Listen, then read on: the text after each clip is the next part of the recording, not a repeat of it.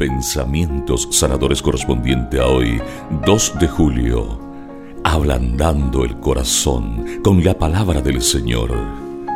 Si el agua siendo blanda tiene el poder de horadar aún las piedras más duras y resistentes, cuanto más la palabra de Dios que es tan poderosa no va a tener la fuerza para ablandar nuestros corazones y para abrirnos a nuevas posibilidades que Dios nos tiene preparadas.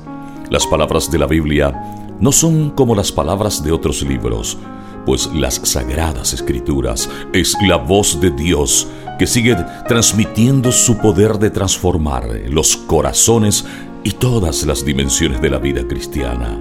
El tomar cada día unos momentos para leer y meditar la palabra de Dios sana el corazón, transforma para bien el modo de pensar, aligera las cargas y brinda la luz necesaria para saber cómo actuar en cada caso concreto. Salmo 18, 30. El camino de Dios es perfecto. La promesa del Señor es digna de confianza. El Señor es un escudo para los que se refugian en Él. ¿Por qué tengo miedo?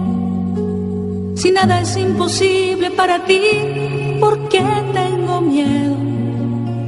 Si nada es imposible para ti.